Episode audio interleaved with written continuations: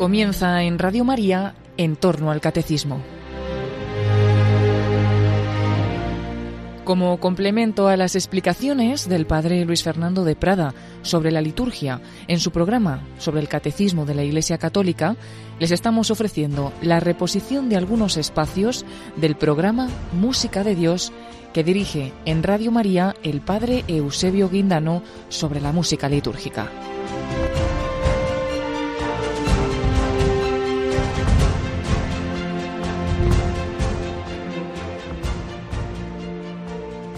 Un saludo cordial para todos los oyentes de Radio María, la radio de la Virgen.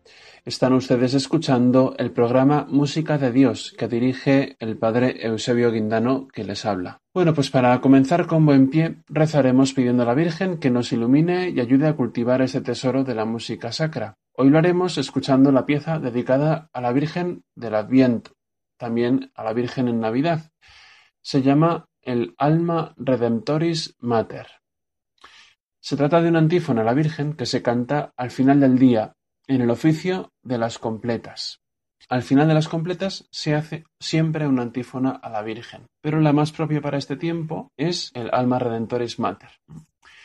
Y esta se considera una de las antífonas dedicadas a la Virgen María más antiguas que se conservan. Su composición se atribuye a Hermanus Contractus, que podríamos traducirlo al castellano como Germán el Cojo. Es un monje benedictino que vivió en el siglo XI entre los años 1013 y 1054 y vivió en la abadía de la isla de Reichenau, en el lago de Constancia, de Constanza, perdón, al sur de Alemania.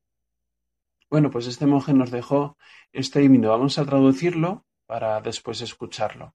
La traducción de la liturgia, la que encontramos en la liturgia de las horas en completas, dice así. Madre del Redentor, Virgen fecunda, puerta del cielo siempre abierta, estrella del mar, ven a librar al pueblo que tropieza y se quiere levantar. Ante la admiración de cielo y tierra, engendraste a tu santo Creador y permaneces siempre virgen. Recibe el saludo del ángel Gabriel y ten piedad de nosotros pecadores. Pues escuchemos y meditemos en este misterio del Adviento Estamos esperando la venida del Señor. Pidamos a la Virgen a través de este canto que venga también a nuestro corazón, a nuestra vida, que nos ilumine, que nos dé fortaleza para poder también continuar este programa.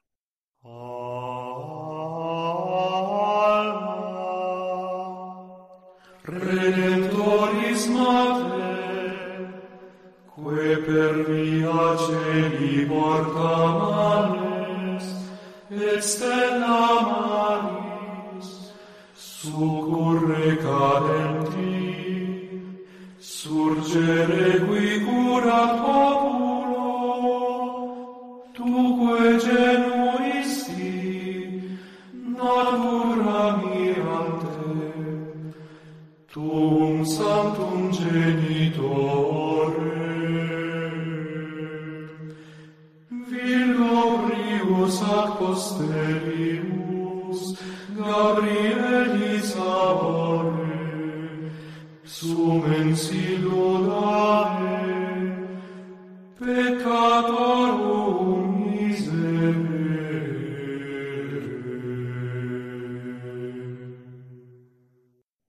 Y ahora sí, con la ayuda de la Virgen María, pasemos a la primera parte de este programa, la explicación del Magisterio de la Iglesia sobre la música sacra.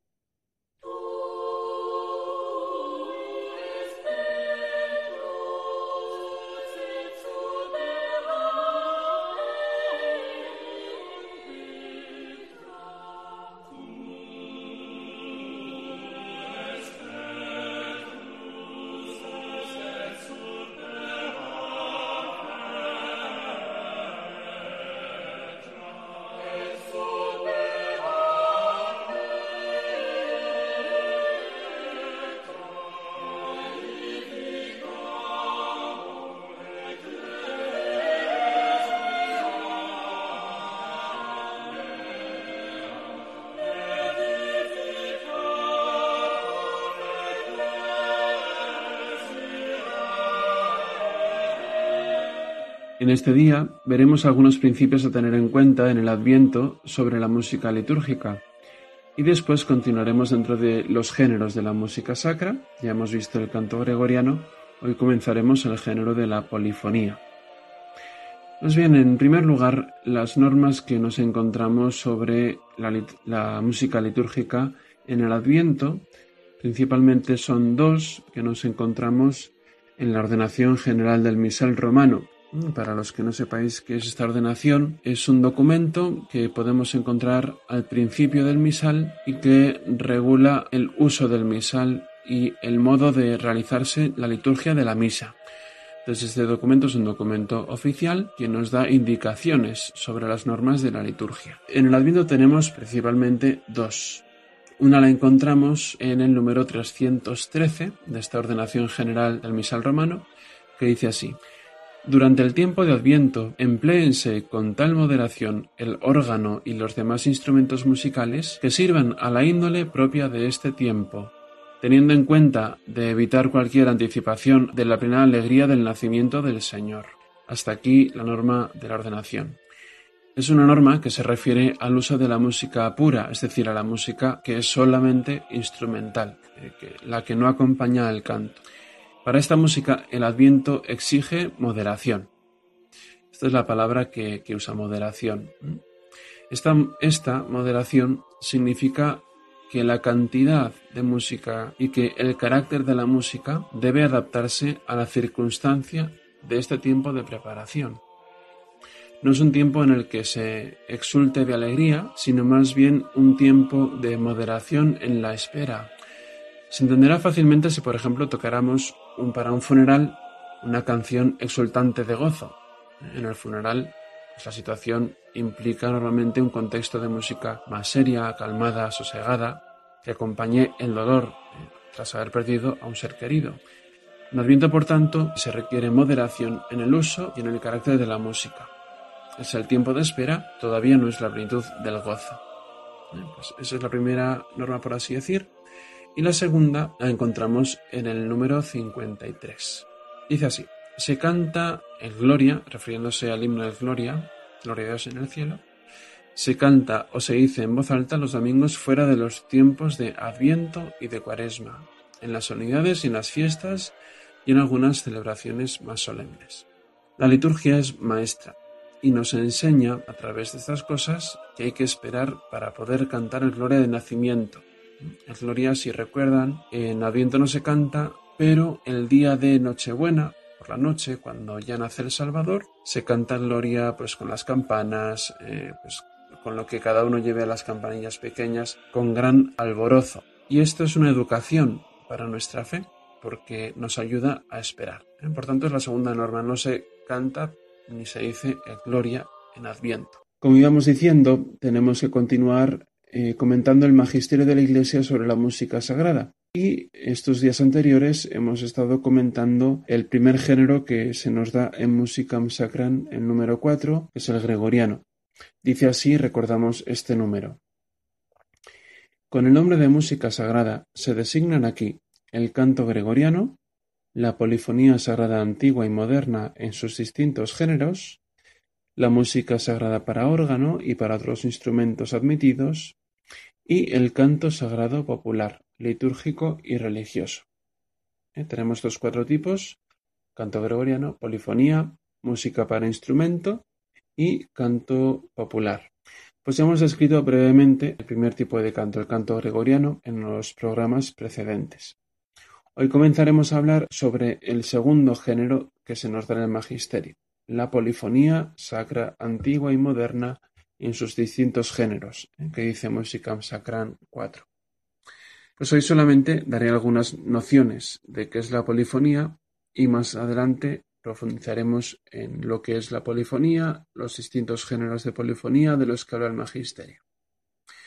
Bueno, pues si tomamos el nombre polifonía, mirando solamente lo que significa la palabra etimológicamente, tenemos que significa polifonos, es decir, muchos sonidos.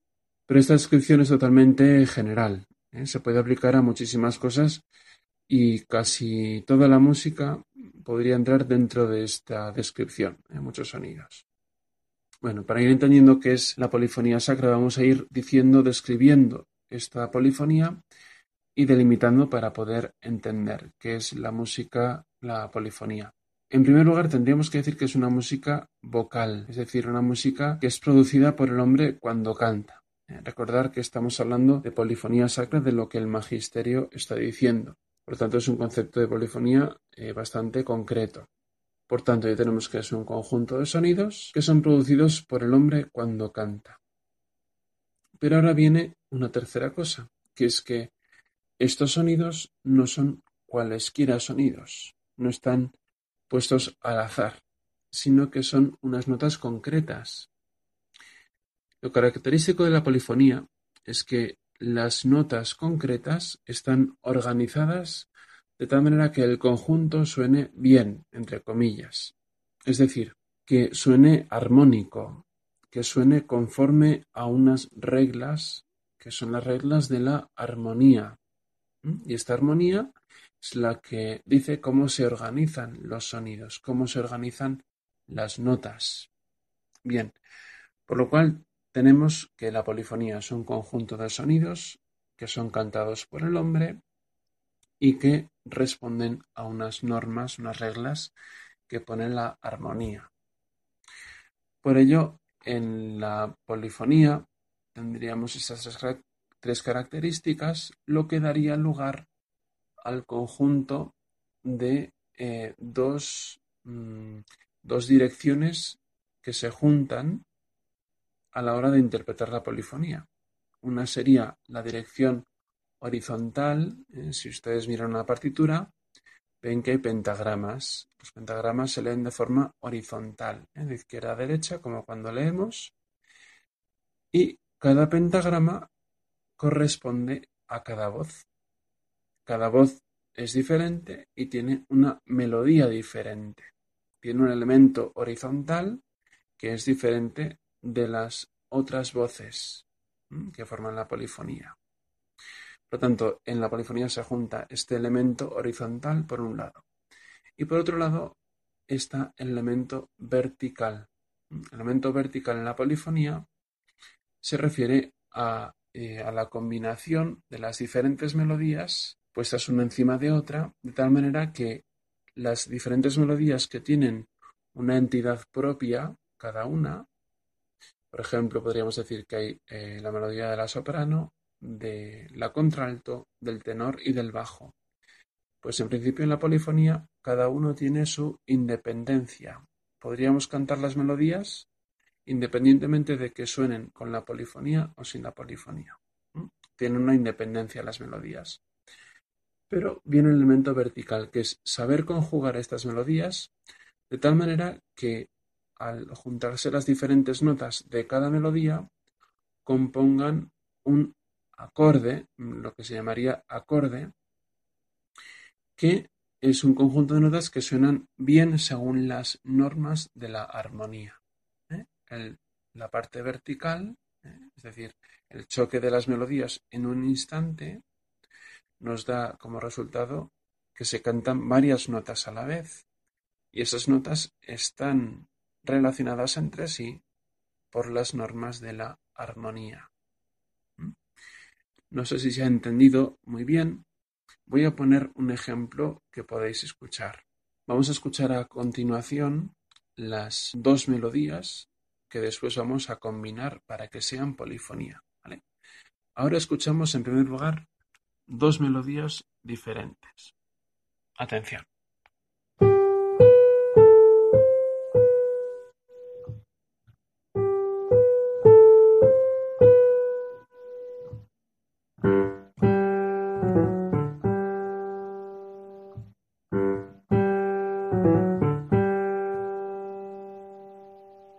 Estas son dos melodías bastante reconocibles.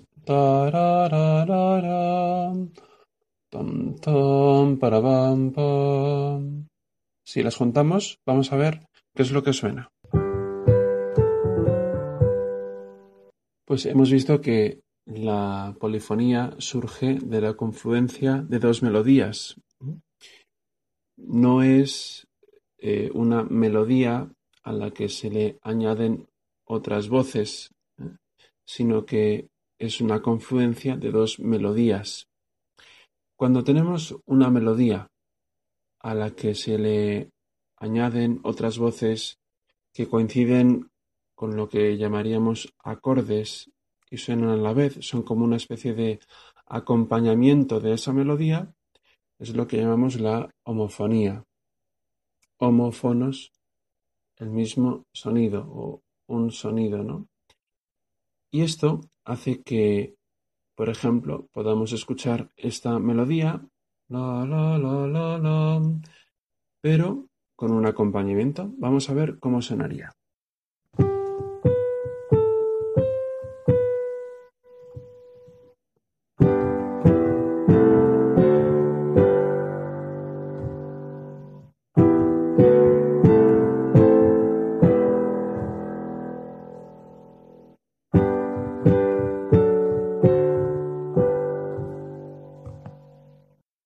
Este ejemplo de la homofonía lo hemos visto pues con varios, eh, varias combinaciones de acordes posibles, ¿eh?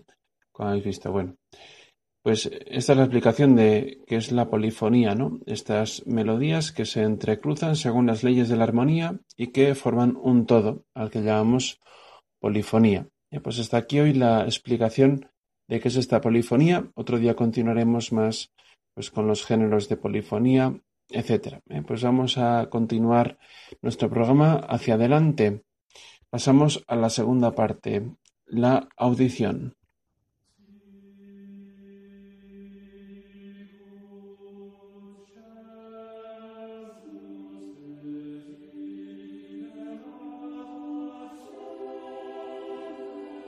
En la audición de hoy escucharemos el Kyrie del Oficio de Difuntos de Tomás Luis de Victoria, del Officium Defuntorum. Este compositor español es más que conocido, pero vamos a decir algunos datos de su vida. Él es el más grande representante de la polifonía en España del Renacimiento. Vivió entre los años 1548 y 1611. Él desde pequeño entró en la Catedral de Ávila como niño cantor y es enviado después por su tío sacerdote a Roma para estudiar. Allí le ordenan sacerdote y, está pues de maestro de capilla, primero en el colegio germánico, donde él estudió, luego el el colegio romano, en la iglesia de Montserrat de los españoles, y allí pues estuvo muchos años de su vida estuvo de, todos los años que estuvo en Roma, como dato curioso, estuvo siete años en el oratorio de San Felipe Neri y además coincidió viviendo con él. En el año 1587 regresa a España porque Felipe II le nombra capellán de la emperatriz María de Austria, eh, la hermana del rey Felipe II. Para ella es para la que compondrá este oficio de difuntos, para sus funerales. Ella muere en, enero, en febrero perdón, del 1603 y esta obra es compuesta ese mismo año. Este Kyrie está realizado sobre un canto anterior, lo que se llama en polifonía un cantus firmus, es un canto previo del que se toma la idea para poder construir sobre él una polifonía. Entonces digamos que el, el cantus firmus o el canto previo es el Kyrie de la misa de difuntos gregoriana. Es la, la misa de difuntos gregoriana, se toma la melodía del Kyrie, una de las seis voces, porque es una misa compuesta para seis voces, una de las seis voces repetirá en cada invocación, Kyrie eleison, Christe eleison, Kyrie eleison, repetirá la melodía gregoriana. Pero lo va a hacer para poder hacerlo porque, claro, la polifonía es música medida. ¿eh? No sé si se acuerdan cuando hablamos del gregoriano que em, decíamos que era un canto silábico, es decir, que es un canto hecho para decir un texto. Por lo tanto, no tiene un tiempo, sino que va con la sílaba que está diciendo. Aquí en la polifonía no. Por la complicación que tiene el conjuntar tantas voces, tiene que ser medido. Entonces, para poder meter un canto gregoriano en un, en una polifonía, lo que se hace es alargar cada nota del canto gregoriano para que corresponda a alguna figura, una negra, una blanca, una redonda. En este caso, pues corresponderá cada nota del gregoriano Kyrie, corresponderá a una redonda, ¿eh? que irá cantando una voz con la misma melodía que el Kyrie gregoriano, pero con unas notas más alargadas para poder meterlo en la polifonía. Bien, pues este Kyrie eh, no es todavía eh, tonal en la tonalidad que conocemos ahora, sino que es modal. Está escrito en un modo, que es otro sistema, otro modo de, armonización, es otro modo pues de, construir eh, con leyes diferentes pues esta relación entre las voces. Bien, pues estaría en un modo sexto, que es el modo tritus plagal, cuya característica principal es la piedad. Pues recordemos que estamos en el funeral de la emperatriz María de Austria y necesitamos este tono de la piedad para pedir por su alma. Pues vamos a escuchar esta Mm, una de las, de las obras cumbres de Tomás Luis de Victoria.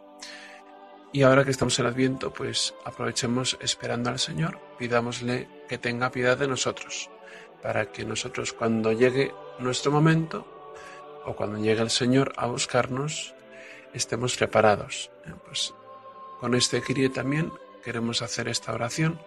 Ven Señor y ven ya a nuestro corazón, prepáralo para venir. Pues escuchemos atentamente este Kyrie del oficio de difuntos de Tomás Luis de Victoria. Escucharemos este Kyrie en la versión del coro Talis Coralis, dirigido por su director Peter Phillips.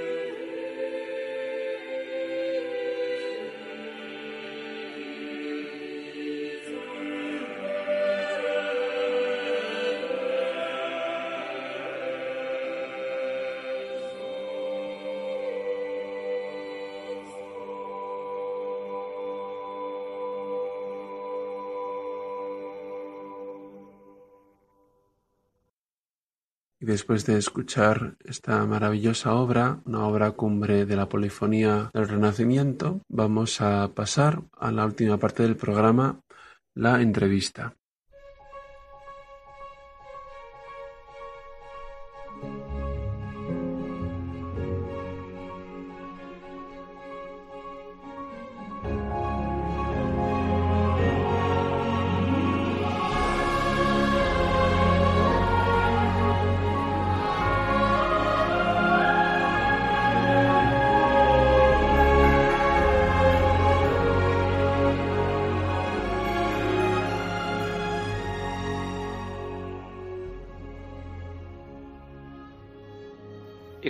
Y continuamos aquí el programa de Música de Dios. Están ustedes escuchando Radio María con el padre Eusebio Guindano.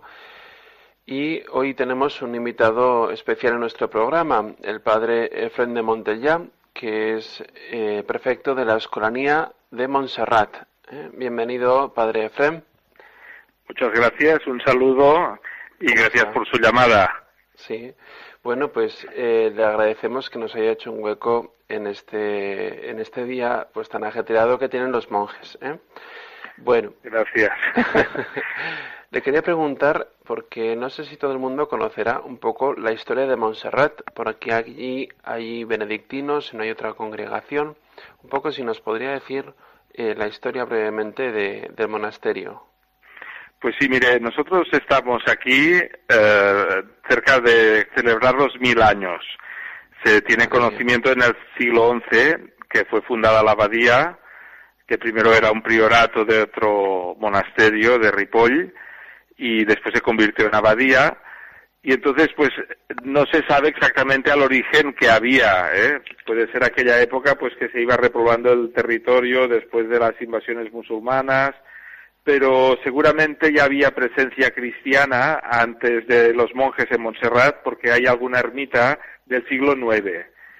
Entonces, eh, eso significa que, la presencia mm, del cristianismo en Montserrat pues, ya era anterior. Había otro monasterio muy cercano a tres kilómetros del siglo X, por tanto, cien años antes, y entonces pues fue un intento de, de repoblar la, la, la montaña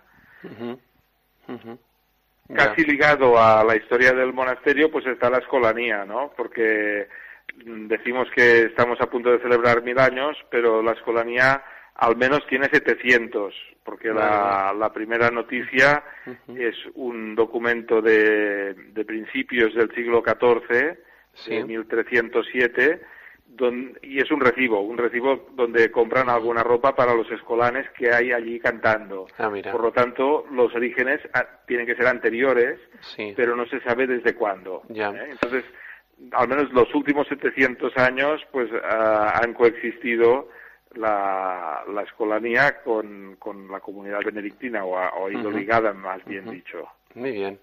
Tenía que preguntarle porque eh, bueno, pues estamos como acostumbrados ahora a que haya una escolanía vinculada a un monasterio, por ejemplo, pues tenemos también en Madrid el Valle de los Caídos o el Escorial, que son monasterios que tienen ligadas escolanías, ¿no? Eh, ¿Cuál es el, fin de esta escolanía? Si tiene eh, algún fin concreto para la abadía, si nos puede explicar un poquito. Sí, em, a ver, antes, hago un paso atrás, ¿no? La pregunta anterior que me ha hecho, eh, ligado al monasterio benedictino siempre ha habido también un santuario, un santuario de la Virgen. Eh, ah, la, actual imagen que tenemos, que es la patrona de Cataluña, pues data del siglo XIII, pero también anterior a, esta imagen, pues debería haber otra, y, hay una, una leyenda también, pues del siglo uh, siglos anteriores, ¿no? De una virgen encontrada, etcétera. Entonces, siempre el trabajo principal de los monjes de Montserrat ha sido la atención al santuario, un lugar de oración donde se dirigen muchos peregrinos desde siempre, ¿no? Entonces, este ha sido el trabajo principal, principal de, de los monjes de aquí de Montserrat.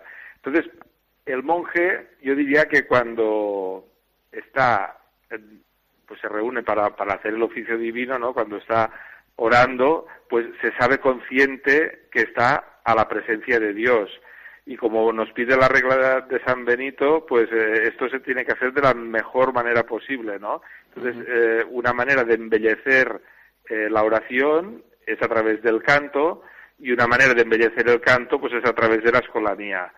Por eso, si el monje quiere estar a la presencia de Dios de la mejor manera posible, pues una manera muy buena de hacerlo es a través del canto y del canto bien cultivado, ¿no? Por eso puede explicarse que en, los monasterios o en las catedrales hubiera un coro litúrgico dedicado a solemnizar el culto. Aunque seguramente este es solo un motivo, podrían haber otros. Quería ¿eh? preguntarle si había algún otro fin, eh, porque evidentemente el, principal es eh, lo que nos dice el magisterio también, que es la edificación de los fieles y el cultivo de la liturgia, ¿no? Pero no sé si hay algún, algún otro fin digamos. yo creo que en la Edad Media, ¿no? En aquellas épocas que hablamos, pues muchos servicios que hoy día ofrece el Estado, en aquella época pues no, no los ofrecía el Estado, ¿no? Si no, no hubiera sido por la Iglesia, eh, que también velaba por las personas que vivían allí alrededor, pues muchas cosas no se habían hecho, ¿no? Entonces, una de las cosas que uno de los servicios que ofrecían los monasterios era la escuela. No había escuelas públicas como hay ahora, ¿no? Claro. Entonces era una manera, pues, de, también educar a los chicos de las familias que vivían alrededor del monasterio. Era también una manera de, de catequizar, ¿no? De, de, difundir el evangelio, porque los monasterios, pues, crecieron en, en, lugares de campaña, ¿no? En, en lugares donde no había núcleos todavía urbanos o núcleos eh, grandes, ¿no? Entonces era una manera también de evangelizar el territorio y de, y de que el evangelio estuviera de una manera presente en todo el territorio, ¿no? Entonces, eh, hospitales, ¿no? Por ejemplo, o, ayudar a las personas a cultivar las tierras, bueno, pues toda una serie de servicios que hoy día se ofrecen de otra manera a la sociedad, en aquel momento, pues, eh, quien lo hacía eran los monjes y era la iglesia, ¿no? Entonces seguramente pues todo iba un poco mezclado. Ya. Sí, así es, sí, o sea, no evidentemente el, primer principio no sería la liturgia, pero evidentemente después va todo un organismo humano, por así decir, ¿no? Que necesita educación, etcétera. Quería La liturgia sí que es importante para los monjes, ¿no? Porque San Benito nos pide que eh, no antepongamos nada al servicio de Dios ¿no? y, a, la liturgia y en las horas que toca reunir la comunidad para rezar el oficio, pues no hay nada que pase por delante de eso, ¿no? Claro, claro. Por lo tanto que eh, eh, sí que lo que usted decía es cierto, ¿no? Y seguramente también es cierto lo otro y todo estaba mezclado. Así es. Sí, una cosa no quita la otra, quiere decir que, bueno, pues son, son todo hacia el, bien, hacia el bien, ¿no? Al final. Sí, sí, sí. Eh, quería preguntarle, eh, para los oyentes que puedan escuchar eh, cómo sería más o menos un día de un escolano, o primero mejor, eh, qué cosas en general se le, se le dan a un escolano, a un niño que está en la escolanía en educación, eh, digamos, si sigue los mismos estudios que los demás, si además tiene otros, otras clases pues de música especiales, un poco la educación que, que se les da en ese sentido. Pues bueno, yo diría que la educación que se da actualmente a los escolanos es adaptada a, los tiempos que vivimos, ¿no? Es decir, que sea una institución tan antigua y que haya perdurado en el tiempo, no quiere decir en modo alguno que continuemos haciendo las cosas como se hacían en el siglo XI o XII o XIII, ¿no? Digamos que se ha adaptado a los tiempos modernos, ¿no? Entonces, nosotros tenemos un coro litúrgico que es la escolanía, formado por niños y estos niños tienen una necesidad que es la necesidad de formarse y esto lo tenemos que es un servicio que al mismo tiempo que ellos nos ofrecen el servicio con su voz, ¿no? del canto, pues nosotros les tenemos que ofrecer el servicio de formarles el tiempo que están aquí cantando con nosotros. eh, pues esto se hace a través de una escuela que tenemos para ellos. Es una escuela de, muy específica que se llama un centro de enseñanza integrada que en toda España hay ocho o nueve solo de este tipo. En Cataluña eh, somos dos, nosotros y otra escuela pública que hay en Barcelona. Y es una escuela que en la cual la música y las enseñanzas generales están integradas, es decir, forman parte de un único currículum. La escuela tiene un director, pero tiene dos jefes de estudios, uno musical y otro de enseñanza general. Entonces cuando, cuando se reúne el claustro, pues el mismo peso tiene la asignatura de matemáticas o de lengua que la de oboe o piano o coro, ¿no? Eh, está todo al mismo nivel. Entonces, eh, nosotros trabajamos de esta manera, el coro es el proyecto principal, ¿no? Digamos, pero los chicos, pues, eh, para decirlo de alguna manera, por la mañana estudian lo que hubieran estudiado en otra escuela y por la tarde hacen música. Em, claro, son grupos reducidos porque actualmente la escolanía está formada por 54 chicos divididos en cinco cursos académicos, ¿no? desde cuarto de primaria hasta segundo de la ESO. Entonces, quiere decir que de mediana pues tenemos 10 chicos en cada grupo. Entonces, claro, un profesor para 10 chicos pues se puede trabajar eh, de otra forma que en una escuela donde fueran 25 o 30, ¿no? Entonces, eh, algunas horas están reducidas porque cunde más el tiempo y podemos dedicar un poco más de tiempo a la música, a través de la cual también se aprenden muchas cosas transversales del currículum. Ya. Ah, pues es muy interesante, porque al final eh, todo está integrado, no es como en, en un colegio normal, por así decir, ¿no? Que si no, si quieres aprender música, luego vas por la tarde o cuando puedas en el conservatorio. Aquí todo está mezclado. Y puedes tener una clase que estén haciendo una clase de matemáticas y en la clase de al lado, pues una clase de lenguaje musical a la misma hora, ¿no? y, y, cuando los chicos tienen clase de instrumento, pues salen de la clase de enseñanza general para, para dar instrumento y está un poco mezclado. También miramos que la escuela se alimente de, del, trabajo del coro, digamos. Un ejemplo, eh, no solo cantan los chicos en Montserrat, que sí, que cantan dos veces al día y durante diez meses al año, ¿no? Pero, por ejemplo, también damos muchos conciertos fuera de Montserrat sí. más o menos unos 10 o 12 conciertos al año eh, alrededor de Cataluña, ¿no? Y a veces pues salimos a viajar al extranjero cuando recibimos peticiones o, al resto de España, ¿no? Entonces, cuando hacemos un viaje para cantar, sea donde sea, aunque sea un pueblecito pequeño, siempre pedimos que haya una visita cultural aquel día. ¿eh? Por ejemplo, ayer fuimos a Terrassa, eh, cantamos allí, en un auditorio de 700 personas, pero por la tarde fuimos a visitar el Museo de la Técnica y la Ciencia de Cataluña, ¿no? Entonces, eh, a partir de lo que hay en cada lugar, los chicos también tienen oportunidad de conocer el territorio y las personas que viven en él. Y, por supuesto, de hacer conexiones con todo lo que aprenden en la escuela. Eh, muchas cosas que vieron ayer en el museo, pues las han estudiado en clase en el curso correspondiente, ¿no? Pero es una manera de ampliarlo.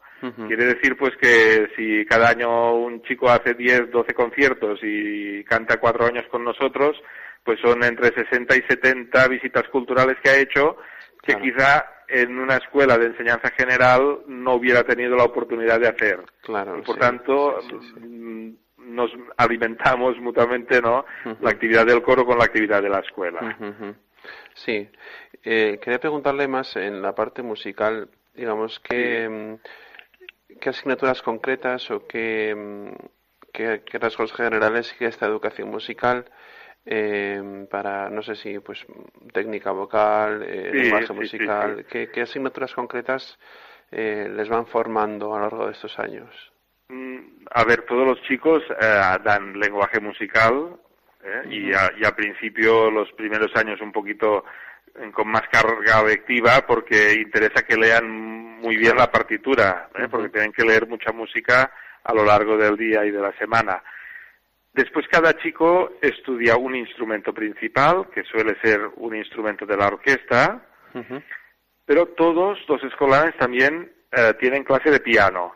De piano cada uno llega al nivel que puede y es un instrumento complementario pero eh, es una cosa que consideramos buena, ¿no? Si después ellos van a dedicarse a la música o no, tener una base de piano para una persona que le guste la música, pues siempre es una cosa buena. Entonces el piano lo hacen todos de forma obligatoria y también todos tienen a lo largo de la semana una clase de técnica vocal. Aparte, pues hay cada día una hora y diez minutos de ensayo del coro los más pequeños repertorio para ir aprendiendo lo que cantamos más habitualmente. y después también pues hay una vez a la semana clase de orquesta y algunos pues tienen la oportunidad también de hacer música de cámara y si algunos pues ya tienen un nivel más alto de piano también les ofrecemos la posibilidad de hacer órgano. Ya. Es decir, que bueno, la base musical es bastante Es fuerte, sí. importante. Ujú, Sí, sí, sí. Sí, sí. No me extraña que los re- resultados sean así. Bueno. Yo he estado alguna vez escuchándoles allí en Montserrat y es una maravilla, sí, la verdad. Uno disfruta allí. Gracias, gracias, le agradezco el comentario. Aunque a veces decimos también que no es que tengamos un secreto mágico que nadie ha descubierto, sino que lo que funciona mejor es la práctica y la necesidad. Es decir, como aquí se canta dos veces al día Claro. y siempre delante de mucha gente y se emite por internet y después se dan conciertos y todo, la música aquí es algo necesario. Es una, necesitas la música para vivir aquí en Montserrat. ¿no? Entonces, cuando una cosa la necesitas es cuando la aprendes. Eh, Sí. lo, lo que hace que aprendas más es la necesidad. A lo mejor durante los años de escuela, pues uno no ve mucho sentido a las asignaturas que estudia y así, pero una vez empieza a trabajar, aquello que necesita es aquello que va a aprender de verdad, ¿no? Y a los chicos les pasa lo mismo, ¿no? Como la música la necesitan y aparte les gusta, pues eh, esta práctica diaria, diaria, diaria, pues es lo que va forjando eh, pues este nivel que, que hemos adquirido con el tiempo, pero no porque tengamos una manera de hacer mejor que otros. ¿eh? Sí, sí, sí. Bueno, pues eh, ya para terminar, quisiera preguntarle a ver si nos podría describir más o menos cómo es el día a día de un escolano, eh, qué es lo que hace un escolano durante el día, no sé si se diferencia mucho de un chico normal, mm, no lo sé. Bueno, los escolanos son chicos normales, ¿eh? Sí, claro, sí, es decir, que bueno, perdón. no- no hay, mucha diferencia porque pues son chicos que también juegan, también se pelean a veces, ¿no? También tienen pues sus necesidades de, como todos, ¿no? A ver, aquí tenemos, eh, hemos hablado mucho del coro y de la escuela, pero digamos una tercera pata, ¿no? Del, del taburete que sería la, la escolanía, pues es la residencia. ¿eh? No, no nos gusta decir internado porque no es un internado, tal como la gente entiende Sí, un internado, sí, sí, sí. Eh, porque las familias están muy presentes aquí dentro y, y muy implicadas en la educación de los chicos, ¿no? Entonces, hay un ritmo se- semanal, eh, los chicos el sábado siempre están en casa, eh, se marchan de aquí pues el viernes a las cinco y media y no regresan hasta el domingo a las diez de la mañana porque a las 11 hay la misa conventual de la comunidad y entonces ellos participan en la misa. Y después también el domingo participan en las vísperas. Entonces, como el domingo es un día sin clases, las familias, cuando los traen a las 10 de la mañana, ya se quedan a pasar el día con ellos. Y el domingo, pues es un día de convivencia de chicos y familias, es un día también para hacer actividades, charlas, para hablar con los padres y para mm, ir creando también un ambiente así como una gran familia, ¿no? Esto eh, sábado y domingo. A partir del lunes, pues eh, eh, hay horario lectivo, ¿no? Que empieza siempre a las nueve y cuarto de la mañana las clases, aunque los chicos tienen un estudio a las ocho y media. Esto lo hacemos así porque como la residencia está abierta, pues eh, los chicos si viven por aquí cerca de la montaña pueden ir a dormir a casa si quieren y para que esto sea una posibilidad real y puedan subir en el cremallera, que el primero llega aquí a las nueve y diez, pues empezamos a las nueve y cuarto, para que así pu- algunos puedan ir a dormir a casa entre semana. ¿eh? Entonces, por la mañana tienen dos clases de la escuela. Eh, como tenemos grupos reducidos, pues hacemos desde hace un tres o cuatro años un horario que podría parecer antipedagógico, pero nos va muy bien y los profesores piden que lo vayamos repitiendo, que es que durante la mañana solo hay dos clases, de una hora y media cada una. Damos una hora y media, media hora de recreo y otra hora y media. Con un grupo reducido esto permite trabajar pues por proyectos y de otras formas o salir de la clase, ir a la biblioteca, ir al museo, salir a la montaña, pues Claro. muchas cosas, ¿no? Claro. Entonces, pues hacemos estas dos clases por la mañana, a la una y a la una menos cuarto acaban, porque a la una hay el canto de la salve, Salve, sí. y entonces después pues ya comemos y hay un rato de también para jugar, ¿no? Las clases por la tarde empiezan a las dos y media, y entonces por la tarde tienen tres clases de 45 minutos, también con una, un rato de merienda entre medio.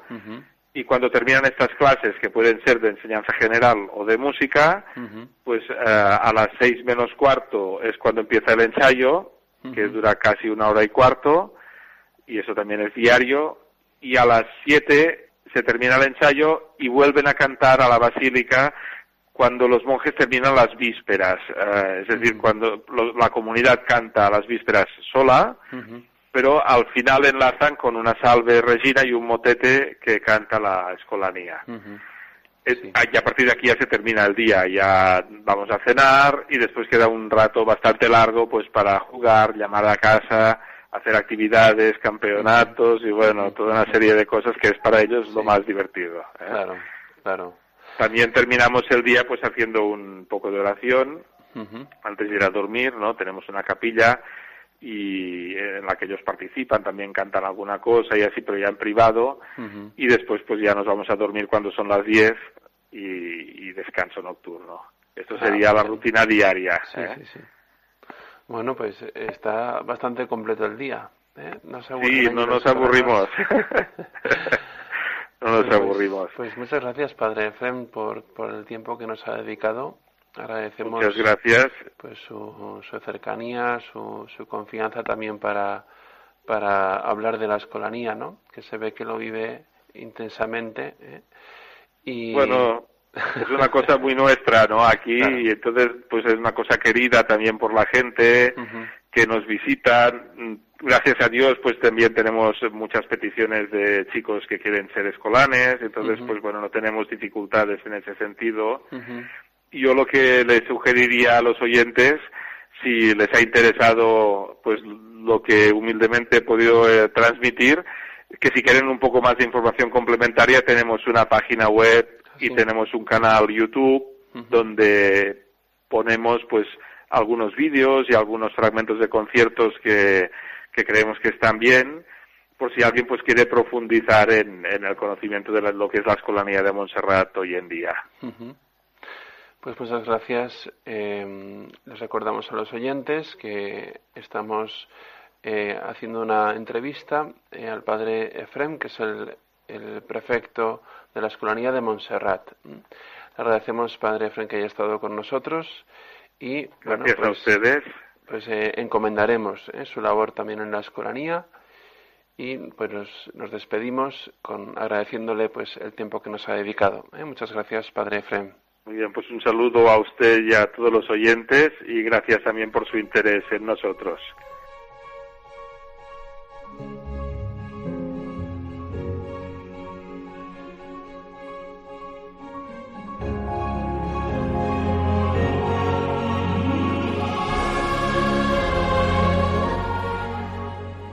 Llegamos ya al final de nuestro programa. Acabamos de escuchar esta entrevista al padre Efrem, que es el prefecto de la Escolanía de Montserrat y que nos ha hablado de forma muy interesante. Vamos a terminar este programa. Cualquier experiencia que tengan ustedes en su parroquia o en su sitio de la música sacra es música de Dios Repito, música de Dios arroba radiomaria.es. Que el Señor les bendiga.